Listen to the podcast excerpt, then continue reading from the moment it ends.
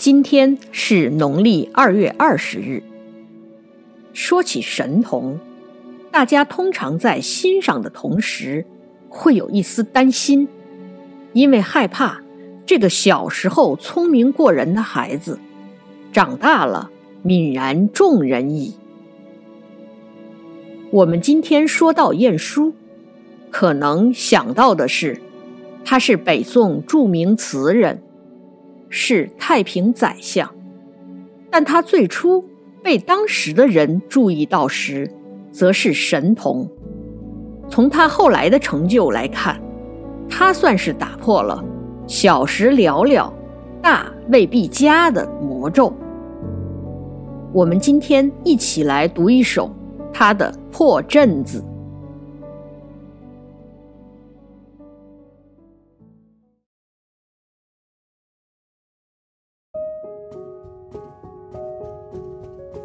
破阵子·春景，宋·晏殊。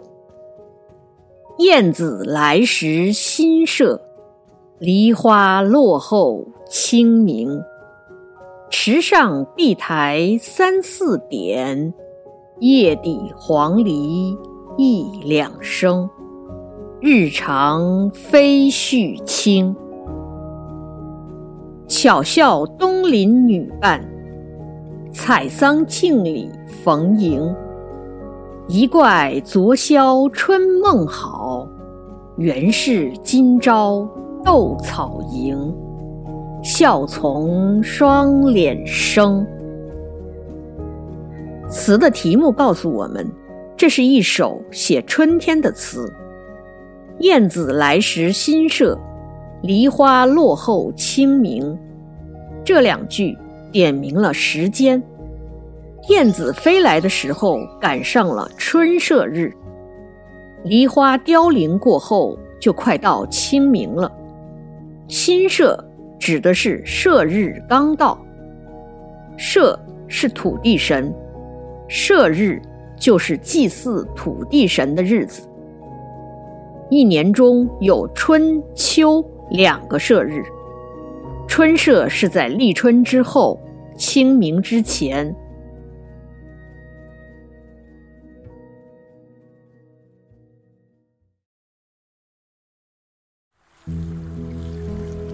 池上碧苔三四点，叶底黄鹂一两声。日长飞絮轻。这两句是在写景。池塘的水面上点缀着几片绿色的水草，栖身在树枝间的黄鹂偶尔叫两声。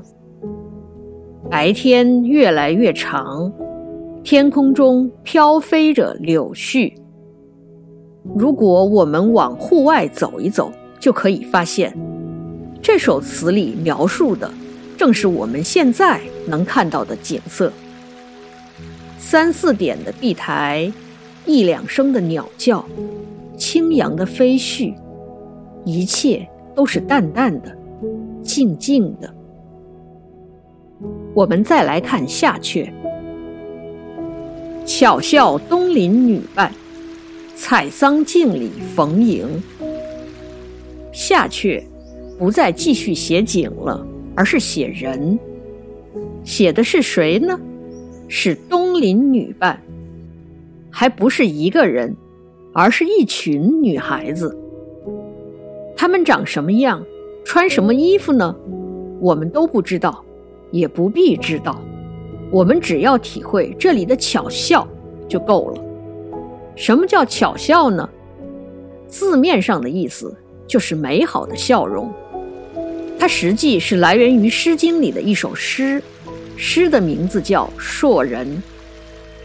这首诗非常仔细地描写了一位女子的美，其中有两句叫“巧笑倩兮，美目盼兮”，就是说她笑起来很好看，顾盼生辉。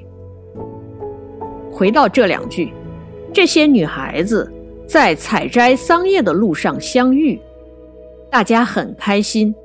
说着，笑着，词里完全是白描手法，没有过分的渲染，但我们看着文字就可以想象他们兴高采烈的样子，甚至好像能听见他们的声音。这就是作者的功力。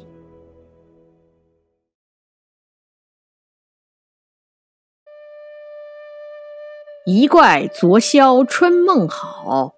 原是今朝斗草营，笑从双脸生。这些女孩子碰面之后，并不是打个招呼就走，她们一起玩了一阵子。玩了什么呢？作者又没有直接写。我们先来看这三句：一怪表示诧异，相当于我们现在所说的难怪。一怪昨宵春梦好，意思是难怪昨天晚上做了一个好梦。原是今朝斗草营，原是就是原是。结合前一句，这是在说昨夜的好梦，原来是今天斗草获胜的好兆头。我们一会儿再说斗草，先看最后一句。笑从双脸生，是说脸上浮现出了笑容。这个姑娘为今天自己的胜利找到了原因，会心一笑。这是一瞬间的表情变化，非常生动。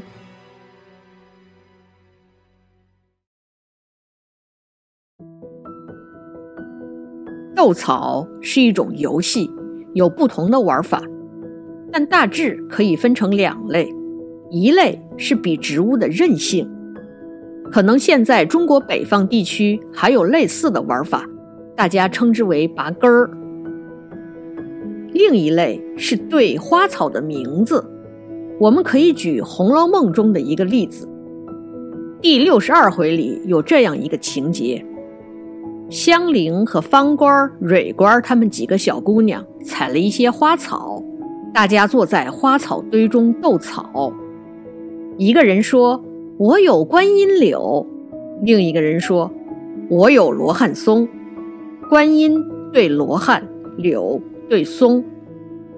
接下去，一个人说：“我有君子竹。”另一个人说：“我有美人蕉。”君子对美人，竹对蕉，就这么对下去，直到豆官说。我有姐妹花，香菱对了一句：“我有夫妻会。”豆官说自己从来没听说过什么夫妻会，香菱当然有一番自己的解释了，我们这里就不展开了。大家如果感兴趣，可以找来原文看一看。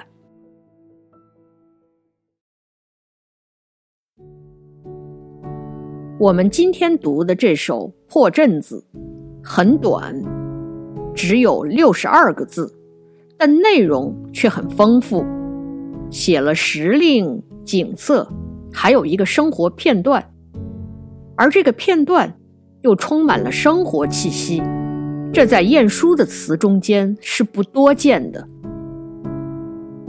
晏殊的词集叫《珠玉集》，他的很多词。读起来确实给人珠圆玉润的感觉，比如我们熟悉的“无可奈何花落去，似曾相识燕归来”，还比如“一霎好风生翠幕，几回疏雨滴圆河”。他的词里很少有愤怒和不平，有的时候。连浓烈的情绪都很少，一切都是淡淡的，但又不是隐士的那种超然。有人把他的这种风格总结为圆融。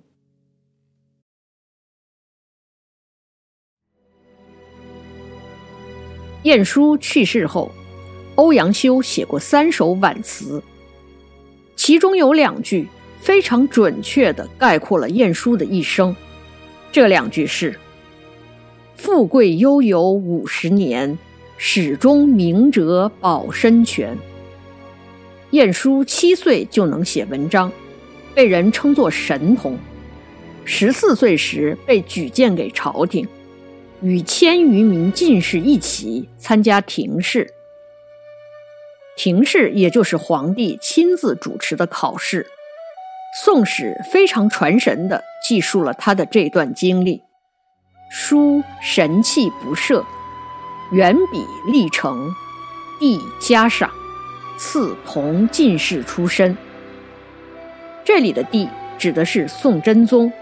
他非常欣赏晏殊，后来他还让晏殊担任太子的老师，这个太子就是后来的宋仁宗。从十四五岁开始进入仕途，到六十多岁去世，晏殊一生平顺，一直很顺利的做到了宰相，真的就是富贵悠游五十年。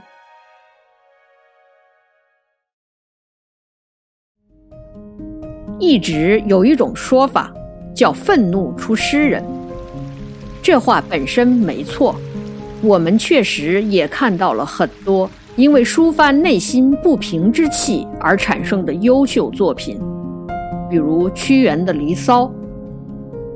但是，我们不能片面地认为，只有因为愤怒才能产生好的作品。有的人说，晏殊的词。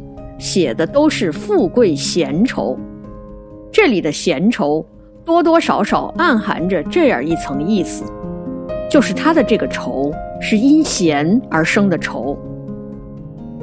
作为一种情绪，愁本身不分高下，我们不能说为生计而奔波的愁苦就是必须的，其他的愁就是没有必要的。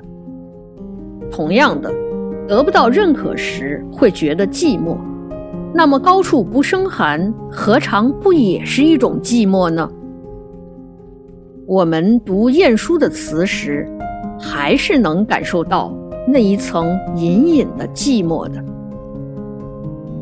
忧愤出诗人，但富贵一定不是罪过。